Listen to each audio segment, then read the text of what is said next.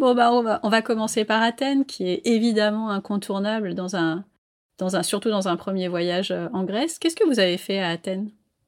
Alors, on a fait euh, évidemment euh, grand classique, hein, l'Acropole et le musée de l'Acropole, le musée qui est absolument fantastique. L'Acropole aussi, qu'on a eu la chance de voir dans des conditions euh, idylliques. Il paraît qu'il y avait genre 5% de fréquentation. Enfin, nous, évidemment, on ne se rend pas compte puisque c'était la première fois, mais je crois que c'était assez incroyable. On a fait pas mal de balades, le grand marché, et puis voilà, finalement, euh, il n'y a pas, à part l'acropole, il n'y a pas tant de choses à voir. C'est plutôt, oui, c'est ça, des balades dans les petites ruelles, euh, tranquilles. On a dû rester deux ou trois jours de mémoire. Et vous aviez choisi quel type d'hébergement?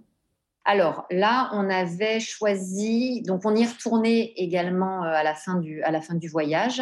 Donc pour le début, à l'arrivée, on avait choisi le Cocomat qu'on avait repéré donc via le blog de Lily Barbery, qui a une piscine. Donc ça, c'était un, c'est parfois un critère parce que quand on voyage avec des enfants, il faut faire des compromis. Donc euh, oui, euh, vous allez avoir hyper chaud et on va vous traîner au marché dans les petites ruelles et aller voir la relève de la garde, que bon, Ava, ça l'intéresse, mais les grands, voilà. Mais à l'arrivée, il y a la piscine. Donc ça, c'est quand même un critère. Donc on n'a pas choisi que des hébergements avec piscine hein, du tout. Mais là, on s'est dit, on arrive, c'est le début des vacances, faut se poser. Et le cocomat est très bien placé. Vraiment, on peut aller à l'acropole à pied, enfin, hyper bien placé. Et il a surtout une vue sur l'acropole. Donc, euh, c'était Ah ouais, c'est chouette. Ouais, c'est chouette. C'est un, je pense que c'est quand même un des hôtels les plus chers qu'on ait pris. Mais euh, voilà, on regrette pas. Là, en revanche, on ne sait pas là qu'on a réservé pour notre, enfin, pour cet été. On a réservé dans le second hôtel où on est allé qui s'appelle le Pamé, donc qui est dans un quartier assez animé, avec pas mal de une, vie nocturne assez importante, plein de petites terrasses, qui s'appelle Psyri, je crois, de mémoire. Et euh, là, en revanche, c'est un super rapport qualité-prix. Les chambres sont, c'est très joli. Euh, hyper fonctionnel, mais pas dans le sens euh, négatif du terme. C'est très bien décoré, non, il est parfait, quoi. Bien moins cher et bien placé. Et du coup, vous passez, enfin, vous, vous prenez tous vos repas à l'extérieur, à part peut-être le petit déjeuner?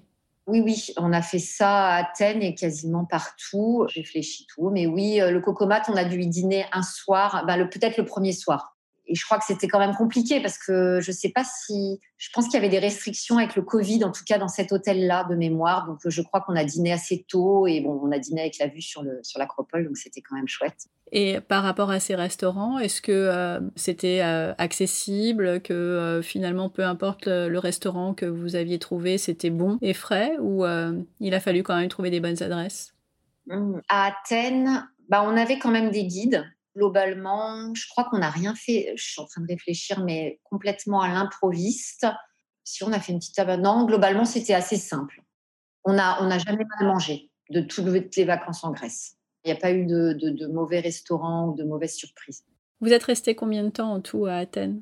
Je dirais peut-être trois nuits, donc deux jours pleins. D'accord. Alors partons dans le Péloponnèse. Est-ce que tu peux nous dire euh, quels endroits vous avez pu visiter euh, dans cette partie-là?